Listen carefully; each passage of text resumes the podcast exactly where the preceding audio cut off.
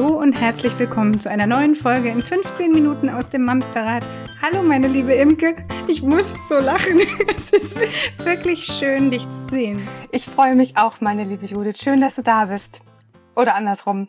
Ja, es ist egal. Ich, ähm, ich muss wirklich gerade mit, mit einem äh, kleinen Lachanfall kämpfen. Wir hatten gerade den größten Spaß, weil alles war vorbereitet und alle waren startklar. Und die, die die ganze Zeit gemeckert hat, jetzt mach doch mal, jetzt kommt doch mal aus dem Knick, also ich, unter uns gesprochen. Hatte ich finde das Aufnahmeprogramm dann nicht im entscheidenden Moment. Das ist, wie es immer ist. Ne? Übrigens, beim Winde verweht, ich, kennst du vom Winde verweht? Klar, Kind der 80er. Scarlett hatte ja nie ein Taschentuch dabei. Ne? In den entscheidenden Momenten ihres Lebens hatte sie nie ein Taschentuch dabei. Das ist beim, ein bisschen bei mir auch so. Und das Taschentuch kann dann auch das Aufnahmeprogramm sein oder die Snackbox der Kinder, die Badehose, wenn es ins Schwimmbad geht. Naja. Sehr schön.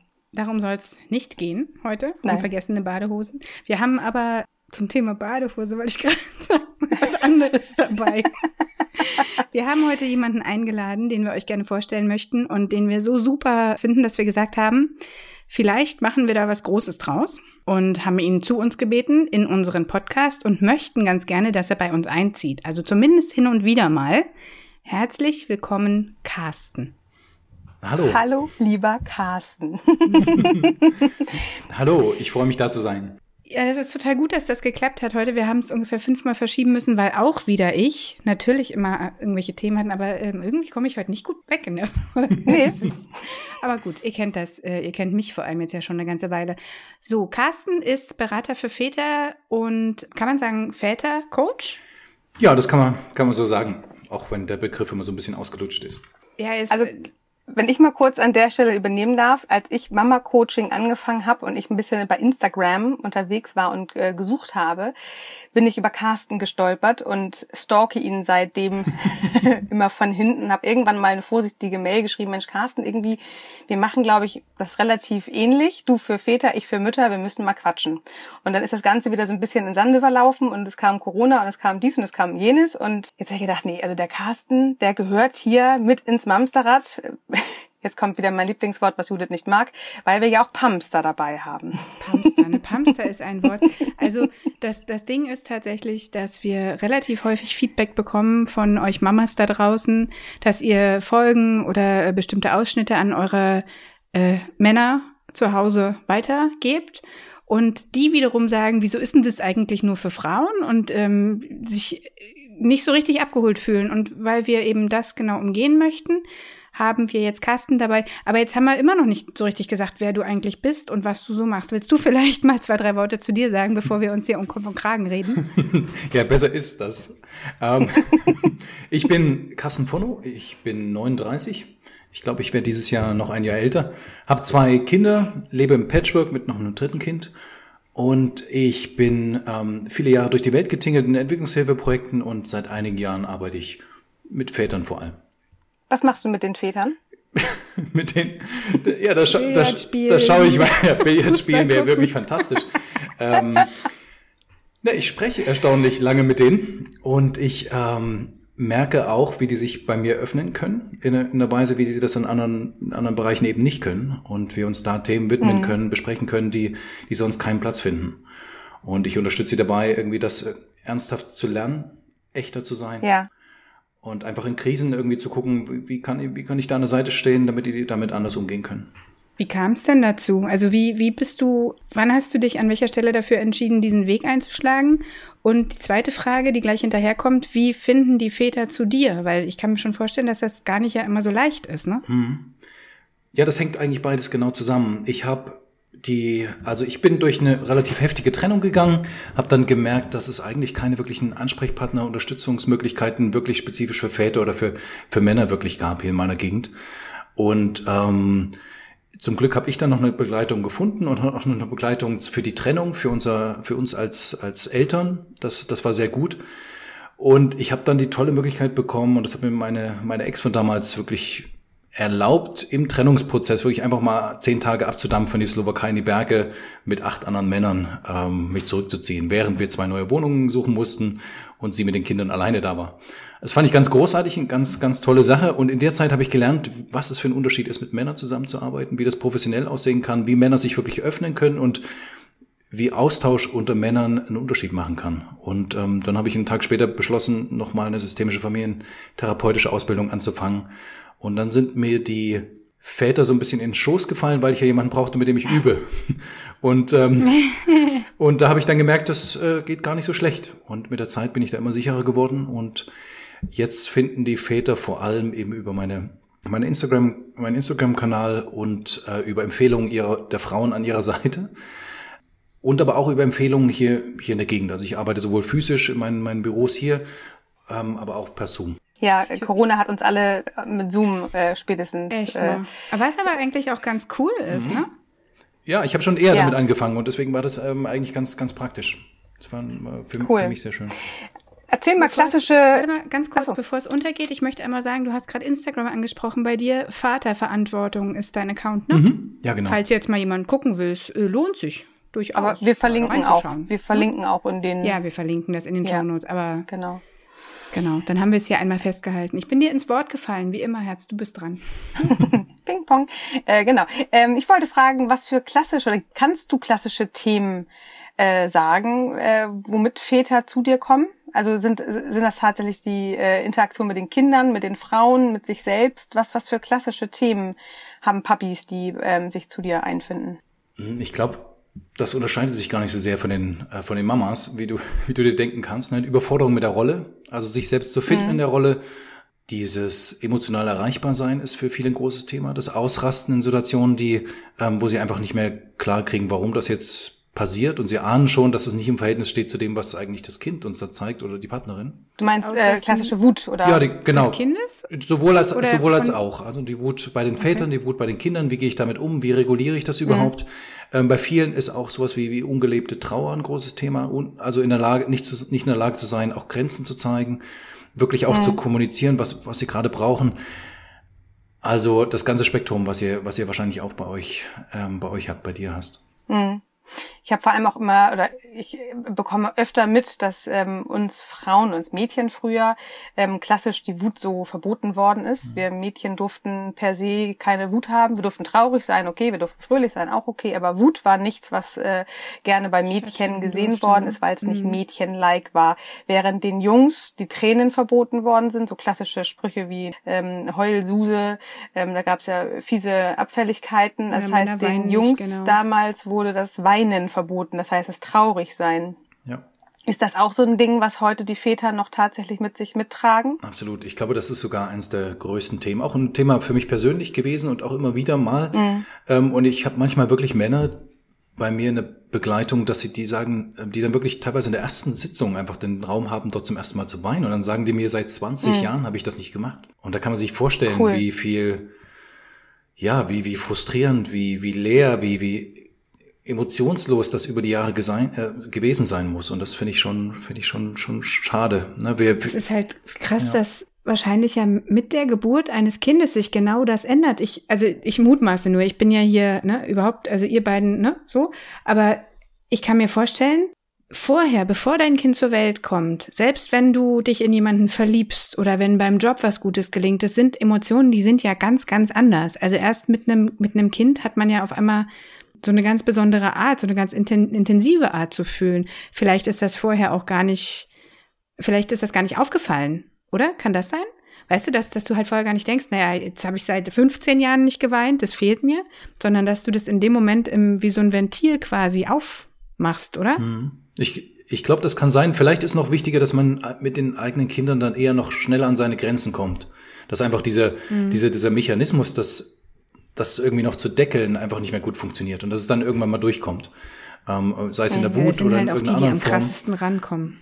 Ja, ne? Also das ist das, was, was, was dann irgendwie, ähm, was vorher noch funktioniert hat. Ich hatte auch irgendwie immer gesagt, ähm, bevor mein, meine Tochter kam, ich habe die Welt halbwegs verstanden, es läuft alles toll und ich habe mich super im Griff. Und dann war sie da und dann habe ich gemerkt, nee, nichts, aber auch gar nichts davon ist irgendwie sicher und ich muss noch so viel lernen.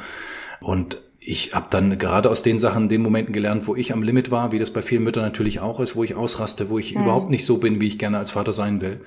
Ähm, und mhm. das ist dann vielleicht auch wirklich der, der Anfang, um sich fühlen zu lernen. und das wieder zu regulieren. Ich kriege das ja relativ häufig übers Mamsterrad äh, mit, dass doch viele Muttis dann irgendwann mal bei mir im Mama-Coaching äh, landen, weil wir Themen ansprechen in den Folgen, die was im Herzen berühren und irgendwas aufmachen, was auch nicht mehr zugemacht werden möchte. Ich glaube, diese Reise, also ich glaube, diese ganze Rollengeschichte, wer bin ich als Papa, wer bin ich als Mama, ähm, ist ja tatsächlich etwas, was uns einfach grundlegend nicht erklärt worden ist. Und grundlegend haben wir da einfach, ähm, äh, also nicht alle, aber einfach häufig viele Anlaufschwierigkeiten, uns in diesen Rollenbildern irgendwo wiederzufinden. Wir wissen, was wir nicht mehr wollen. Das ist halt das klassische alte Rollenmodell, was wir vorgelebt bekommen haben. Wir wollen es moderner und wir wissen halt auch oft gar nicht, wie wir das so integriert kriegen. Ne? Also jeder hat ja auch so seine Baustellen. Ähm, ich, ich, ich rede natürlich in meinen Mama-Coachings auch viel davon, was für ein klassisches Idealbild der Mutter so uns anerzogen worden ist oder ja quasi in die Wiege gelegt wurde, weil wir halt nichts anderes erlebt haben. Und dass Frauen oft mit dieser Rolle sehr, sehr hadern, allein was Haushalt angeht, was Teilzeitjobs angeht und so weiter. In meinen Coachings ähm, gehe ich aber auch immer wieder darauf ein, dass ja nicht nur wir Frauen diese äh, Rollenschwierigkeiten haben. Ich sehe das ja auch, äh, dass und vor allem die Männer in einer ähnlichen Situation sind. Die haben dann natürlich die Verantwortung, wie sie von ihren Vätern vielleicht äh, sich abgeguckt haben, allein das Finanzielle. Finanziell ja. Verantwortung zu haben für auf einmal drei oder vier Köpfe du musst in der deine Familie. Familie ernähren. Genau, mhm. dieses genau. Ding. Erlebst du das auch bei dir? Ist das auch so ein, so ein Rollenverständnis? Absolut. Und ich bin gerade. Problem will ich gar nicht sagen. Ja, ich bin gerade ein bisschen irritiert, dass ähm, dass du da die Mütter noch an ähnlicher Position sehen würdest wie, wie Männer. Ich sag dann immer, die, die Frauen haben immer schon 30, 40 Jahre Auseinandersetzung ähm, hinter sich, was das angeht, diese Sachen einigermaßen ähm, zu vereinen oder zumindest irgendwie drüber nachzudenken, was gut wäre. Und ich habe das Gefühl, erst so seit fünf oder zehn Jahren fangen Männer an, das wirklich auch für sich zu reflektieren. Alle nur so vereinzelt. Ähm, aber ganz klar, Männer haben da ein riesiges Problem, dieses alte Verständnis mit dem zu vereinbaren, dass sie eigentlich liebevoller, präsenter Vater sein wollen. Oftmals nicht wissen, wie das geht, also wie das überhaupt aussehen mhm. kann und gleichzeitig aber auch äh, sich nicht davon lösen können, dass, dass der Selbstwert aus einer 40 bis 60 Stunden Woche und irgendwie was weiß ich was für, für Statussymbolen kommt. Ähm, und dass diese, diese Wertigkeit bei Kindern zu sein, dass das an sich einen Wert hat. Ich glaube, das ist ein Riesending, riesen äh, Über, Überwindung auch, ähm, da irgendwie auszubrechen. Obwohl das alle vom Kopf her wissen, dass das natürlich so ist. Ja, es ist ja aber auch nicht leicht. Ne? Also ja. selbst wenn du vom Kopf irgendwann da bist, dass du sagst, ich möchte das, aber ich möchte Teil meiner Familie sein und nicht nur manchmal zu Besuch sozusagen ähm, oder nach Feierabend zu Besuch, dann ist es ja leider auch noch so, dass an vielen Ecken und Enden die Arbeitgeber beispielsweise das ganz befremdlich finden, wenn jemand auf einmal seine Familie als erstes, als höchste Priorität nennt oder sagt, er möchte gerne 80 Prozent machen oder noch weniger. Also, weiß ich nicht, sieben Monate Elternzeit, die genau aufteilen oder sowas. Das kriege ich zumindest in meiner Instagram-Blase mit, dass das tatsächlich bei vielen Arbeitgebern ja auch noch ein Thema ist. Also es ist ja nicht nur das eigene Bild, sondern auch das Druckbild. Und das stimmt, du hast recht, Frauen mögen sich damit länger auseinandersetzen. Das heißt ja aber nicht, dass sie dass sie das eher lösen können. Das heißt nur, dass sie länger schon mit dem Problem rumlaufen. Ich finde, leider, da hat sich noch nicht genügend getan. Es hat sich was getan, aber es hat sich lange noch nicht genügend getan, um aus diesem Rollenbild auszubrechen. Hm. Ich empfinde uns tatsächlich auch noch recht am Anfang. Also ich glaube, Frauen sind schon tendenziell eher mit dabei, sich über ihre Gefühle auseinanderzusetzen. In dem Punkt gebe ich dir recht. Ich glaube, Gefühle, Gefühlsarbeit ist tatsächlich etwas, was wir von, von kleinst auf äh, ja durch Vorbildsleben antrainiert bekommen haben oder vorgelebt bekommen haben. Ähm, nicht umsonst gab es in unserer Kindheit äh, die Girl oder äh, Mädchen, die Zeitschriften, wo ständig irgendwelche Psychotests gemacht worden sind. Also das hättest du mit einem 14-jährigen Jungen wahrscheinlich eher nicht so machen können, weil da waren Gefühle halt nicht so, was wirklich gut trainiert worden ist. Nicht, dass sie es nicht gekonnt hätten, aber es wurde halt so wenig trainiert. Es wurde eher abtrainiert. Mhm. Deswegen glaube ich tatsächlich auch, dass wir da alle eher auf, auf einem Level stehen, nur dass es Frauen vielleicht manchmal leichter fällt, Gefühle zu spüren, mhm. ähm, wobei sie in der richtigen Zuordnung da wahrscheinlich auch Schwierigkeiten empfinden. Obwohl ich jetzt gesagt hätte, dass, dass Frauen eher eine, eine Sprache dafür haben. Ne? Also ich glaube, vielleicht, vielleicht Worte, weiß ich nicht, ein paar mhm. Worte mehr, die da sind. Männer, mhm. Männer sind da zum Teil völlig blank. Also das ist wirklich erschreckend ja. und auch ich musste das irgendwie für mich lernen, irgendwie da. da ja. Ich habe da mal ein spannendes Buch zugelesen, Risiko Risiko Kindheit. Das ist ein sehr äh, psychologisches, neurobiologisches Buch, also sehr, sehr äh, wissensfundiert. Und da hat die Autorin geschrieben, und das fand ich wirklich gut, dass viele Männer aus unserer Generation quasi gefühlsblind wurden weil sie halt äh, nicht an ihren Gefühlen ähm, orientiert gesehen worden sind. Das heißt, es wurde ja wirklich abtrainiert und was wir ja heute in der Bedürfnisorientierung sagen, ne, spiegeln, begleiten, benennen, ähm, ach, ich sehe, du bist wütend, krass, das gab es ja damals schlichtweg nicht. Das heißt, es fehlt wirklich an Worten, da hast du recht, es ist einfach nicht das, das Fühlen ja, aber das, das äh, in Worte fassen fällt einfach äh, vielen schwer und wahrscheinlich ist es wirklich so, dass es äh, dem einen schwerer fällt als der anderen. Ja.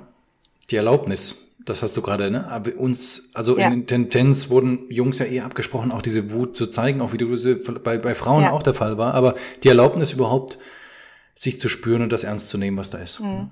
Cool. Ist das was, was man gut noch lernen kann für sich. Im, also im späten Alter wollte ich gerade sagen, so spät ist es ja noch nicht, aber also nach so vielen Jahren, wo man wirklich ja in einer gefühlsmäßig anderen Welt gelebt hat, ich kann mir vorstellen, dass das schwer fällt, oder? Absolut. Also also absolut, das kann schwer fallen und absolut ist es möglich. Also ich bin ah, okay. ähm, bei Männern ist so viel da, genauso wie bei Frauen eine ganze Menge da ist. Und es ist verschüttet. Es ist wirklich niemand hat wirklich danach gefragt, beziehungsweise es, es, hat niemand ernst genommen zu einer Zeit, wo das gut gewesen wäre. Und ich, ich sage mal so, also Männer haben erstmal so ein emotionales Spektrum. Ähm, also ich habe, ihr seht das ja gar nicht, ne? So eine, so eine, so eine, so eine Fingerlänge, so. so. eine Fingerlänge, so eine Fingerlänge an. Ne? Und jetzt kann ich dann quasi als, als Ausgleich irgendwie meine Arme so weit auseinanderstrecken. Also das ist Wahnsinn, was bei Männern da als Potenzial da ist. Ähm, und ich also in jedem Fall kann ich sagen, Männer können das wiederentdecken. Und dafür braucht es gar nicht so viel Anleitung. Es braucht den, den Mut, sich das anzuschauen, warum das gerade so noch nicht ist. Ähm, und dann vielleicht auch einfach den, den Rahmen, wo, wo sie sich das erlauben können. Cool. Ist gut. Mhm. Carsten, wir sind große Fans von dir. Total. Wir schätzen deine Arbeit. Ich fühle mich tatsächlich sehr verbrüdert durch unsere gemeinsame Ausbildung und durch die, die Zielgruppe, die wir, für die wir uns beide irgendwann entschieden haben. Wir sind unfassbar glücklich, dich im Amsterrad zu haben und nun auch öfter haben werden. Das heißt, äh, ab sofort werden unsere, ich sag's wieder, Pamster abgeholt. Ähm, Carsten, vielen Dank, dass du heute schon einmal dabei warst und deine Arbeit uns vorgestellt hast. Für alle, die mehr wissen wollen, Judith verlinkt wieder ordentlich. Genau, ich verlinke. Ihr könnt auch wahnsinnig gerne uns Fragen schicken, die ihr an Carsten habt und wir versuchen die dann in den nächsten Episoden mal aufzunehmen. Oh ja, coole Idee. Ja, also alles, was euch bewegt oder was vielleicht auch eure Jungs zu Hause bewegt, immer her damit. Wir freuen uns auf alles, was kommt. Und An der Stelle dürfen auch gerne Väter schreiben, vielleicht, ja, wenn das mal jetzt das dürfen die immer. Hör mal auf, die dürfen uns immer schreiben. Ich würde mich mal freuen. Drüber. Ich auch. So. Ja, tatsächlich. Also, ihr Lieben, passt kommt gut, gut durch die Woche. Passt Bleibt gesund. Wir reden beide gleichzeitig. Wir haben heute eine sehr lustige äh, Vor- und Nacharbeit, glaube ich. Echt.